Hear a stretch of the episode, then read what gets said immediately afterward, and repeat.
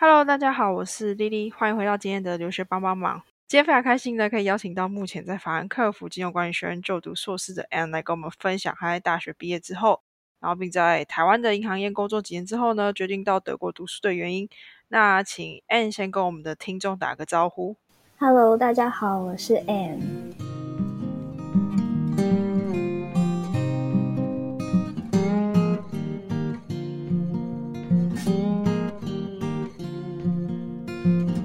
那首先的话呢，因为其实你在台湾工作经验已经蛮丰富的，所以呢，我们就会先从在台湾的经验去问起。那你大学的时候，当初为什么会想要读财政系？财政跟财经有什么不一样？好，我当初其实大学的时候是只考选填生，所以那时候就是分数到的时候就录取了财政正大的财政学系。那当初为什么会考量财政系为我的一个选填志愿之一呢？就是财政学系其实我们学的是大一部分科系，那基本上它涵盖了所有商学的一些基础学科。那这也是我当初看中想要选填财政系的原因，因为它就是大三的时候。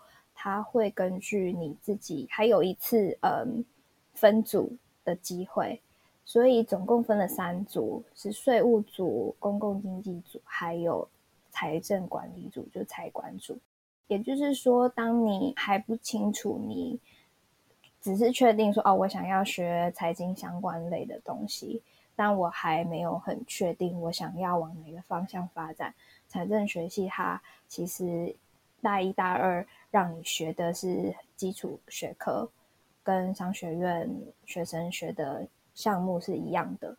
那大三的时候，你还有一次分组的机会，你再往你最最有兴趣、最专精、你想要选修的科目去发展。所以那时候是这个原因选了财政系。嗯，那财政系跟财经系的不同是在于。财政系它需要学的必修科目还有包含租税理论，还有租税法，所以呃，你会接触到一些税法法律相关的知识，还有理论，这是最不一样的地方。了解。那你那时候后来是选什么组？我是选财管组，这也是我为什么之后嗯可以到金融界。就是一一直往金融界发展，接下来的一些嗯，对啊，我的所有的就业经验都是在金融业。对，那你大学毕业之后为什么会想要直接先进到业界？嗯，毕业之后，蛮多同学会选择继续念研究所，因为我们有自己的财研所。那有些人会选择出国。那其实我我觉得大部分的同学也还是都是进入业界的。那财政系的出路其实蛮广的，大部分人会选择考高普考，就是会往公务员的方向去走。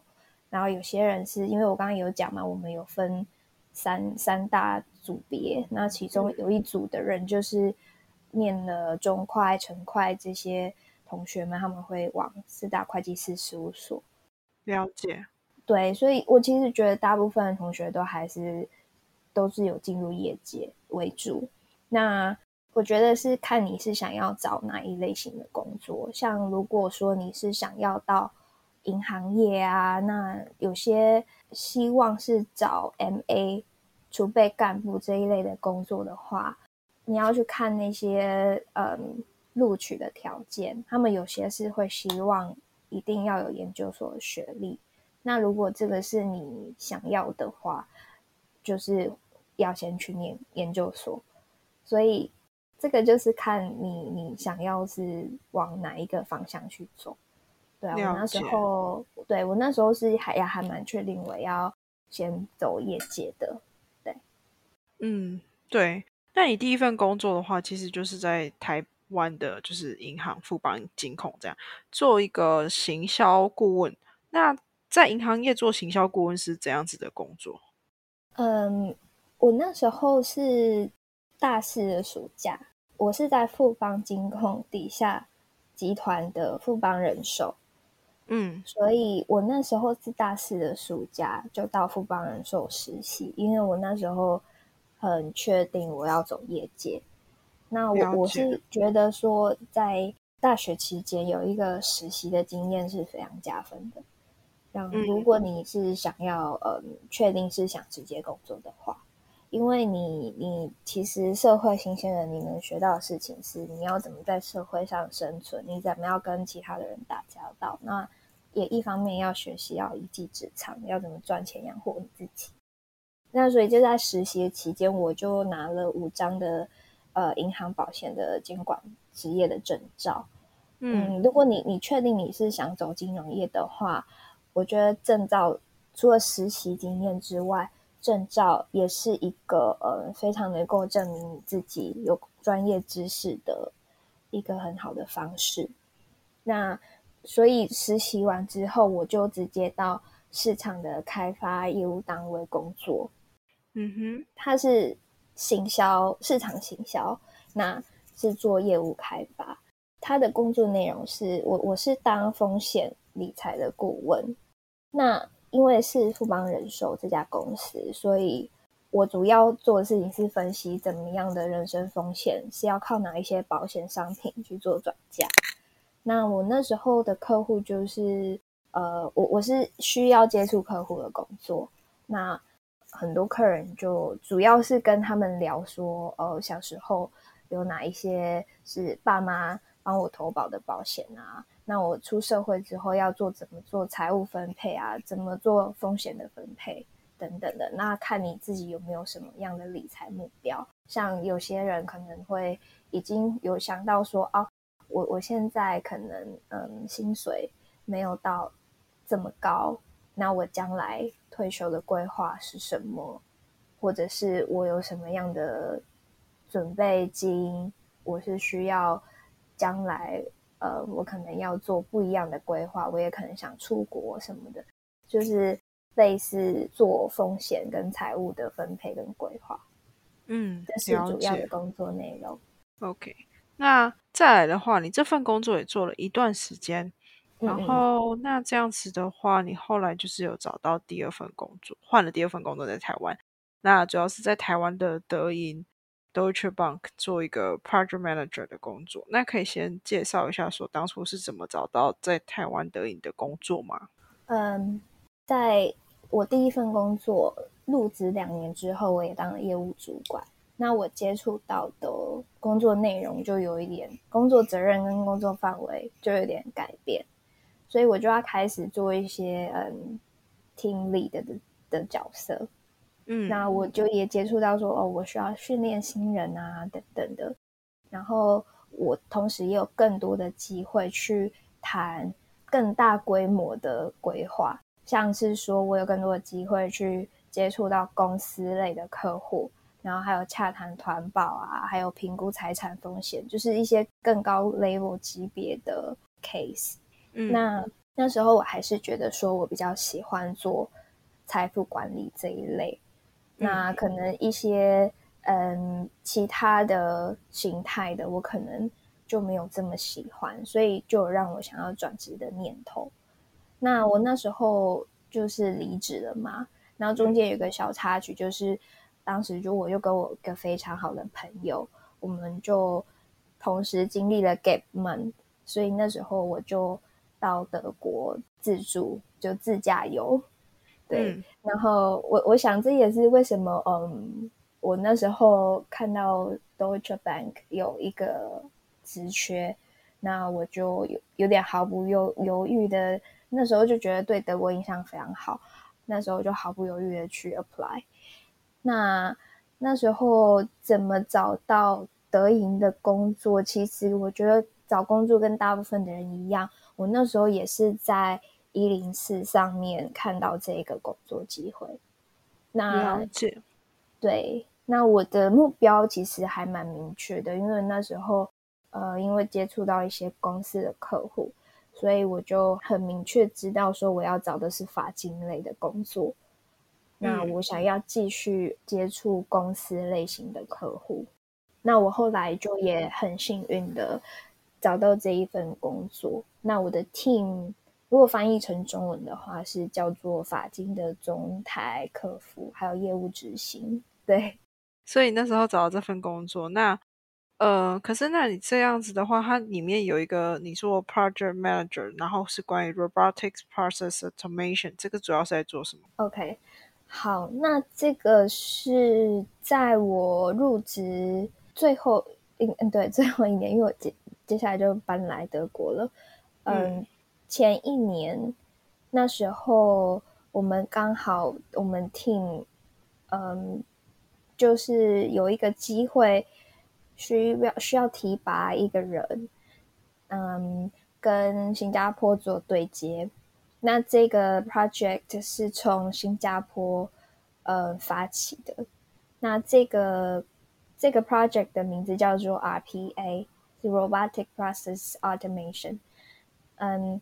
这个这个 project 主要是，如果在银行界，大家都知道，如果嗯，银行他们最想要做的转型就是做 digital transformation，他们要做的事情是数位化金融。嗯，如果嗯大家也也知道有听过 fintech 的话，它也算是其中的一环。那为什么银行会想要做？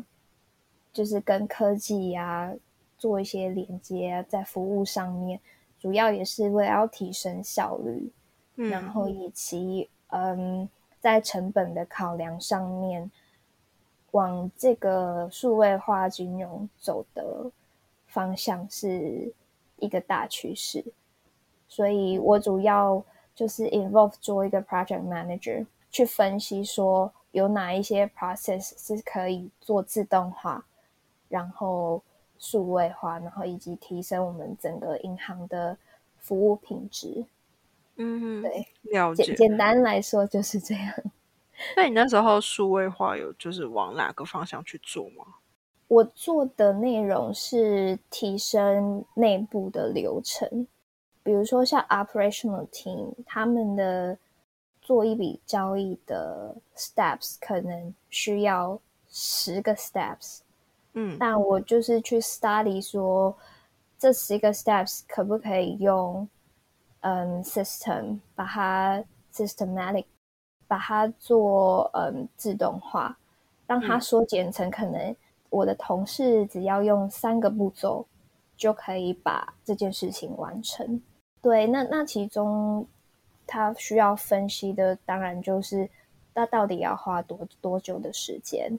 那每花一个时间，我的这个同事他需要，就是他的出错率，嗯，就是因因为我们人工跟机器，机器还是做出来事情是比较 standard 的嘛，那它的出错率是不是可以节省？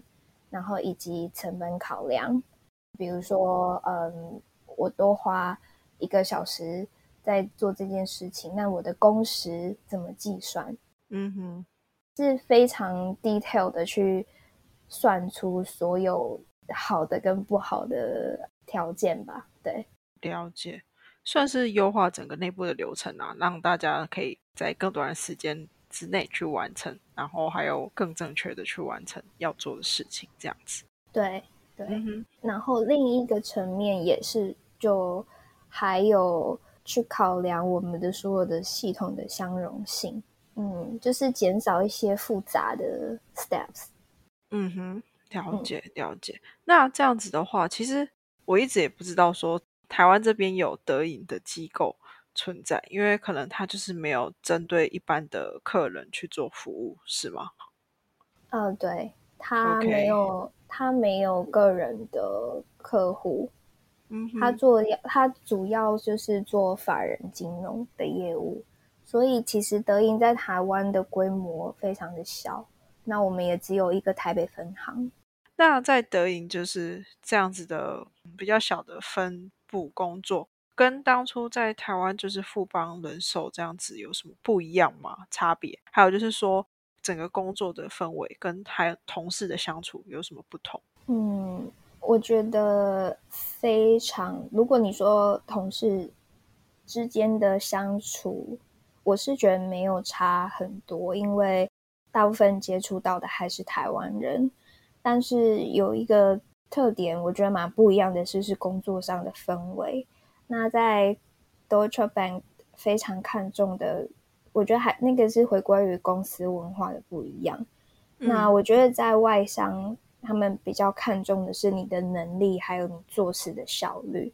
那也非常注重当下纠正这件事情。你如果当下没有把事情做好，那你的 supervisor 可能就会直接点出来。这点是我觉得跟在富邦做事情比较不一样的地方。嗯，了解。对，那。我在德银工作的时候，那个眼界还有你接触到的一些事情，像我刚刚有讲，我是回回报给新加坡嘛，所以你会遇到非常多跨文化还有跨种族的工作者，那这些都是一些你可以学习到的不一样的工作经验。那我会觉得跟台湾人相处是。比较 warm，比较暖，对同事之间可能会相互打气，可是可能在外商工作就不见得会有比较温暖的层面吧。主要大家还是蛮就事论事的。对，嗯哼，OK。那这样子的话，就是说在台湾的德影的分部的同事，基本上还是都台湾人，只是有时候你跟其他人沟通的时候，就是德国人或者是新加坡人这样。嗯嗯，你会有非常多的机会跟其他的 branch 的人同事，因为我们其实会有内部的内部沟通的一个系统，所以你你会有非常多的机会去接触到不一样国家的人。了解。然后那这样子的话，就是说，哎，你后来确实也是在德银工作几年了嘛？那嗯是怎样子的契机让你又想？就是最后还是决定出国去读书，然后选择德国的考量啊是什么？嗯，好，对，就是那时候也是因为我做了 IPA 这一个 project。那其实这个 project 除了是某一层面是做数位金融，另一层面就是现在其实金融界没有人不知道 ESG。这个东西，对，那 ESG 它是一个永续金融的概念，对。那我那时候就觉得非常喜欢这一个新的趋势，所以那时候大概在两年前吧，就是当正当是 COVID 的时候，那我那时候就觉得我应该要把握机会做一个暂停，那我就想要继续去念书。那刚好，因为我也没有 master 的 degree，所以我那时候就觉得我想要 make a pause，那我想要出国去念书，所以那时候刚好是在 COVID 的状态之下，然后又找到自己想做的事情，我想念永续金融，所以我那时候就申请了到德国学习的机会，那也很幸运的就是嗯录取了 Frankfurt School。好，那那你可以先简单介绍一下这个学校吗？嗯，好，这个学校呢，它主要是针对 finance 还有 management 的所有学科做学习跟训练。那我念的 program 是 MBA，嗯，就是 Master Business Administration。那我们主要的学科是六个月的。core course 三个月的 elective course，然后还有三个月的写论文。嗯，那我们的 course 涵盖的是所有 business 的基本 general 的学科，像是 marketing、accounting，还有 finance 这些都会学到。对，那我觉得最特别的是还有一些 soft skill 的 training，像是 leadership。然后还有非常多的 business event，你可以参加，你可以 network with alumni。嗯，你不只是在念 master，而是你是有非常多的机会去跟所有校友，还有说业界人士做交流。那我当初会选这一所学校的原因是，像我们的 Industry Bank 的 CEO Mr. Christine Son，他就是嗯这所学校毕业的。了解。哎，那你当初有申请其他所学校吗？我当初是申请这一所学校跟 Mannheim School。嗯，那 Mannheim 这一所学校，它的招生还有它它的训练比较 focus 在 marketing 跟 accounting，这是我 个人的呃一个比较的结果，但不一定不一定是大家都认同。但是我觉得，既然我是嗯确定我是要。走 finance industry，那我就最后还是选择了 Frankfurt School。嗯哼，了解。那嗯，可是你那时候在法兰克福金融管理学院，基本上应该也是有硕士学位。那你选择 MBA 的原因是什么？其实当初也有犹豫了一下，就是对，就像你讲的，有非常多的选择。那我觉得 MBA 跟其他 Master 最大的不同，就是像我刚刚讲的。你主要的是所有商业的一些技能，你都可以完整的被培训到。它不是只是 focus 在你最专业的项目，像是我们有 Master of Management，那你就是主要是学习管理学的呃所有的 strategies，所有的嗯 case 等等。那如果你是 Master of Finance，你就是学财务，你甚至要学 model 等等的一些专业的知识。那比较下来的话，因为我是已经是有工作经验，所以嗯，一些更专业的基础知识这方面，可能就不会是我接下来想要追求的。那还有个最大不一样的就是 MBA，它其实是非常以就业为导向的一个。训练，所以它会有非常多的 workshop，那有非常多的嗯，跟人与人之间的互动啊，还有实际交流的一些分享。那这些我觉得是跟其他 master program 是最不一样的。嗯哼，了解。虽然是目前都是选择你想要的方向去前进，可是你目前读下来之后，有觉得说这个 MBA program 有哪些可能比较不是当初想象的一样的，就是可能对你来讲可能是小小的缺点之类的。我觉得，因为这算是我第一次出国留学，对，我之前没有接受过西方的教育。所以我觉得最大的不一样，可能不是不是说对 MBA 这个学程，嗯，有缺点或什么的，而是我自己没有习惯到说，啊，你可能要非常的自律，那你要规划你真正你最自己最想做的事情，还有你想要学习哪一方面。像我刚刚有说，我们其实是有 elective course，那。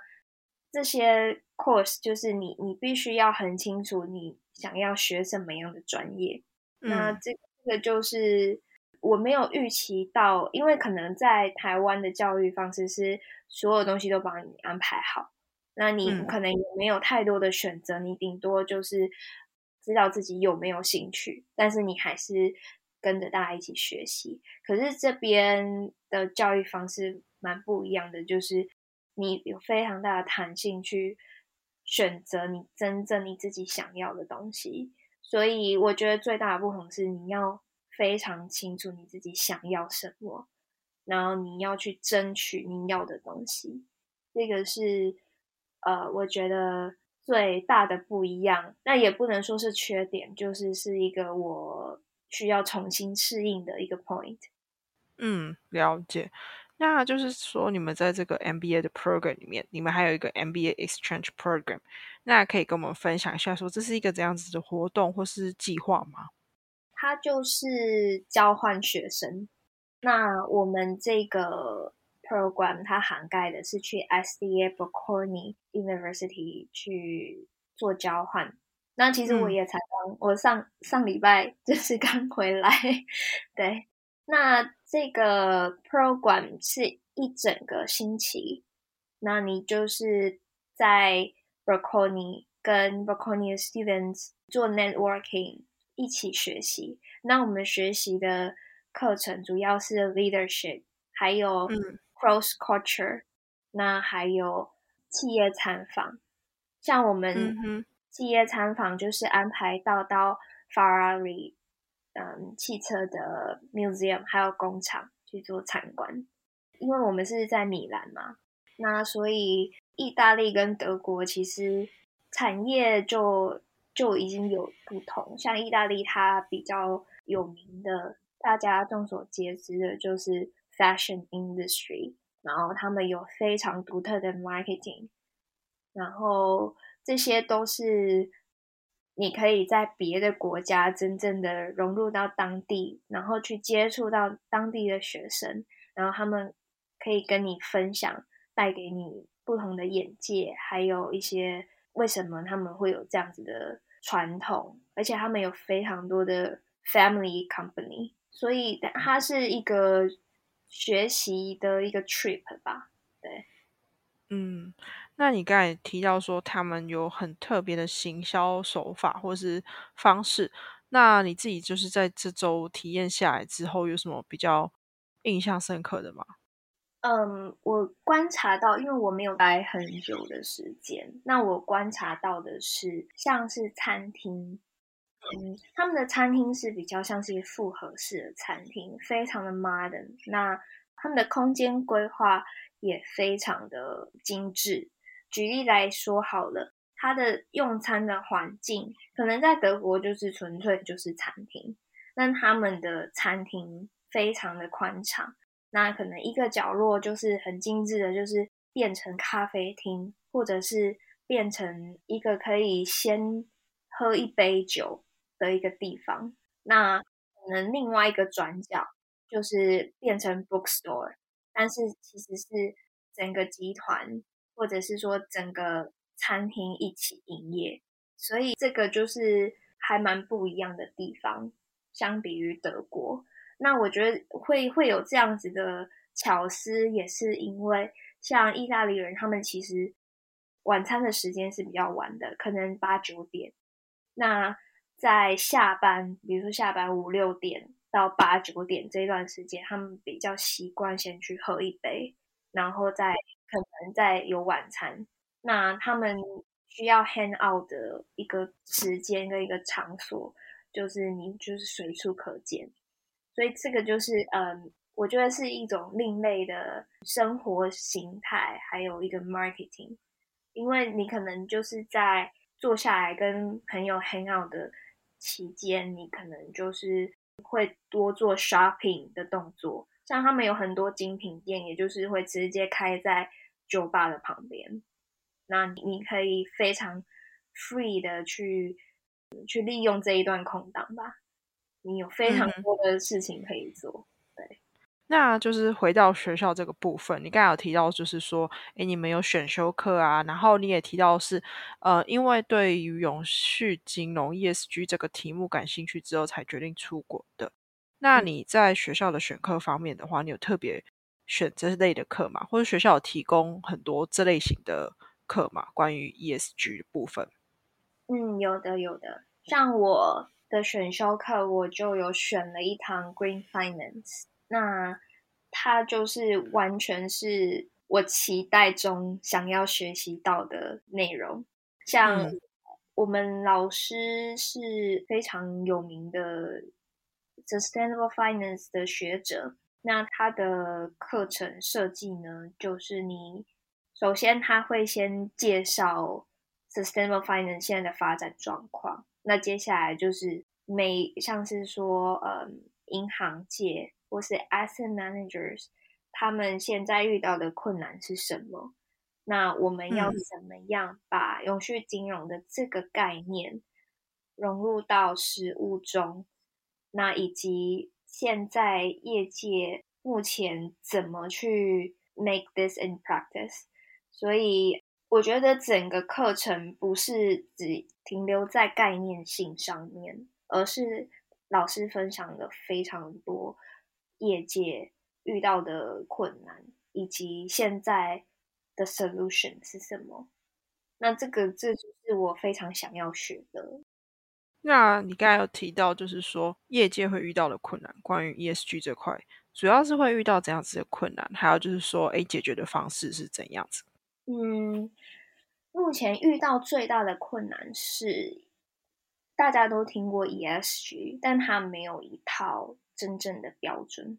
但其实现在在欧洲这边有 EU Taxonomy，就是已经。陆陆续续有一些比较像是 volunteer 的一些 principle 出现，但 volunteer 的意思就是你你不一定呃你可以这么做，那是 basic on 你的 responsibility，或者是你你非常注重你的品牌形象，所以你觉得哦好，我要让我的客户知道。我是非常关注永续发展、永续环境等等议题的一家好公司，但你也可以选择你不去关关心这件事情。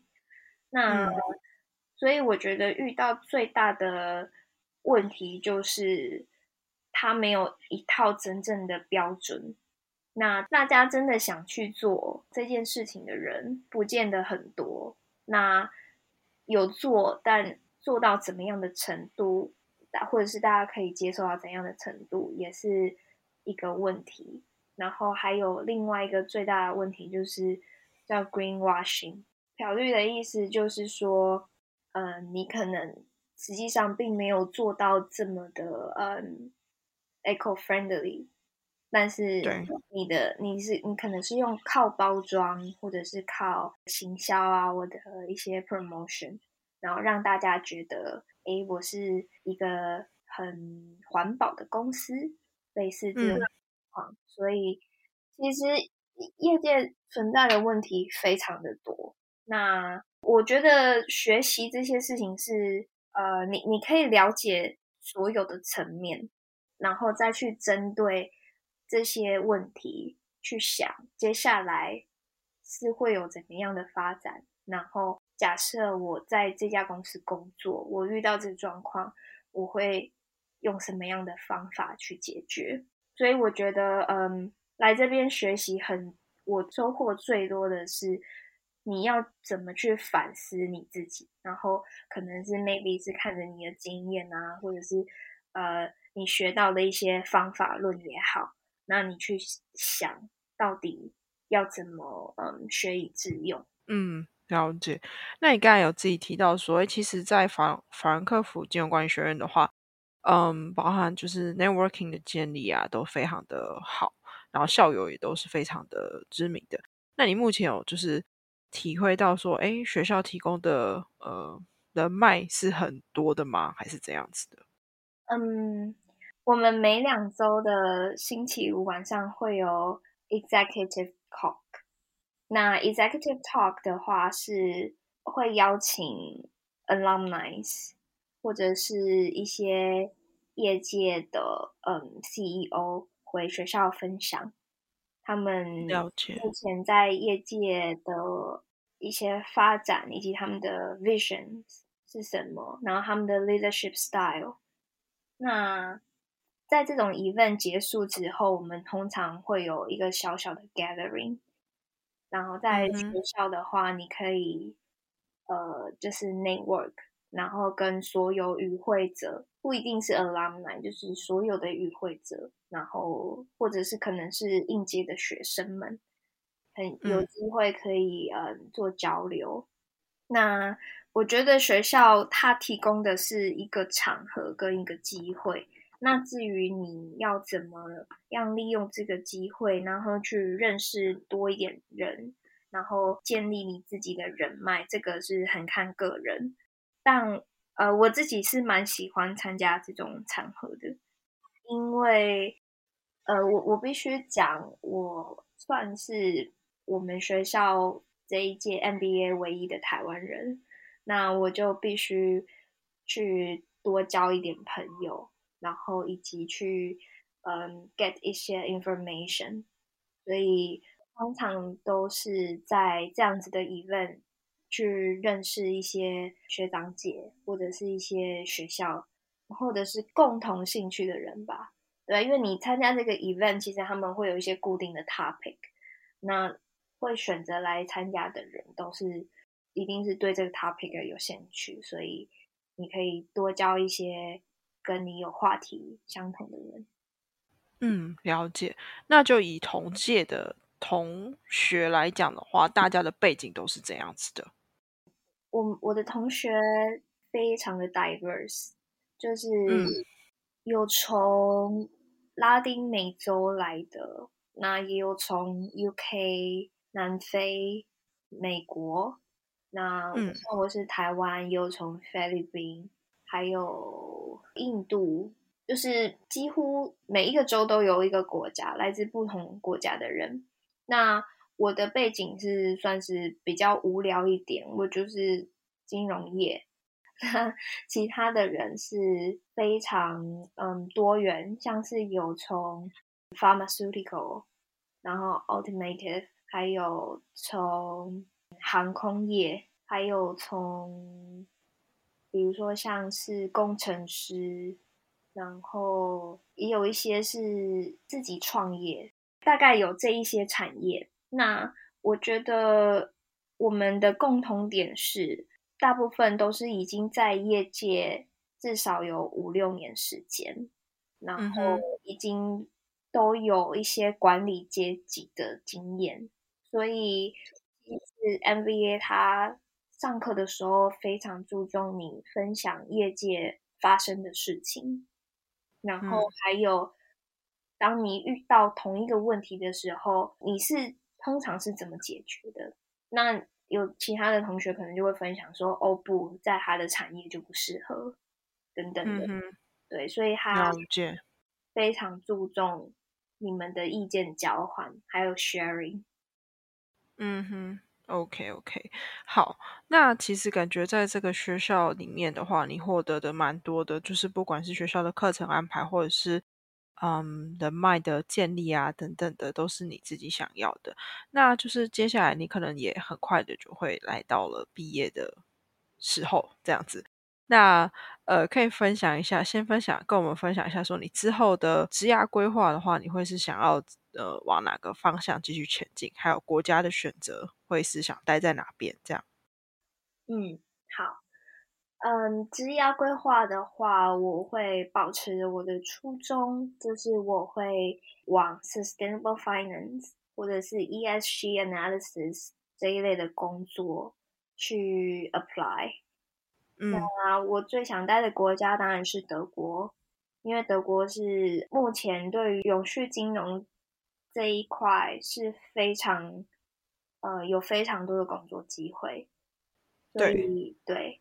所以这也是嗯，毫无疑问。但是这个算是我的 priority one 吧。但嗯，其实整个欧洲，像是荷兰或者是法国，还有我之前刚去交换过的意大利，他们其实也都已经有在慢慢的跟上永续金融这个脚步。所以，嗯。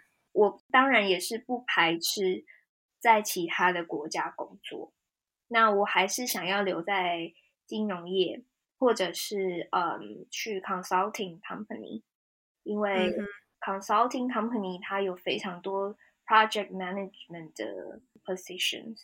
那因为我之前是 project manager，然后有些 project 是 linked to ESG 的，所以我就想说。这个也是一个可可行的发展方向。了解，好。然后呃，最后的话，主要是想要问说，哎，你自己呃，在德国法兰克福这个地区这样待下来的感想是如何？跟自己当初想象的有什么一一样或是不一样的地方吗？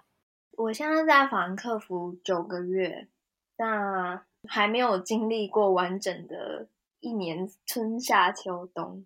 但目前我觉得蛮讶异的是，夏天的德国其实蛮蛮热的，然后这边没有冷气，所以呃，这个是我觉得最大不一样的地方。然后现在待下来，我觉得法兰克福是一个非常宜人宜居的城市。我会这样讲，是因为呃，其实我的文没有到很好。那 Frankfurt 是一个非常 international 的 city，那它可以让我一个 expect 可以在这边念书，然后生活等等，我觉得非常方便。即便是可能语言没有到非常的语言没有到非常通，可是还是可以在这边生活。所以目前我觉得。法兰克福是一个非常好的选择，特别是你你想要留学啊，或者是你想要在这边住一段时间，我觉得它是一个非常包容外国人，然后嗯，第一次出国就可以很快的适应的一个城市。所以目前为止，我觉得法兰克福我非常满意。而且风景也很漂亮，特别是在那个 Mainz 河畔那个地方，然后可以看 skyline 的风景，那个是我最喜欢的一个 view。嗯，确实，夏天的法兰克福，应该说整个欧洲都非常的适合，很更漂亮这样子。对，好，那今天的话呢，就是非常感谢你的分享，那也希望就是 N 之后可以顺利的找到关于永续金融相关行业。或者是工作之类的，再跟我们分享这样子。好，那今天的访谈就到这边喽，谢谢 Anne，谢谢。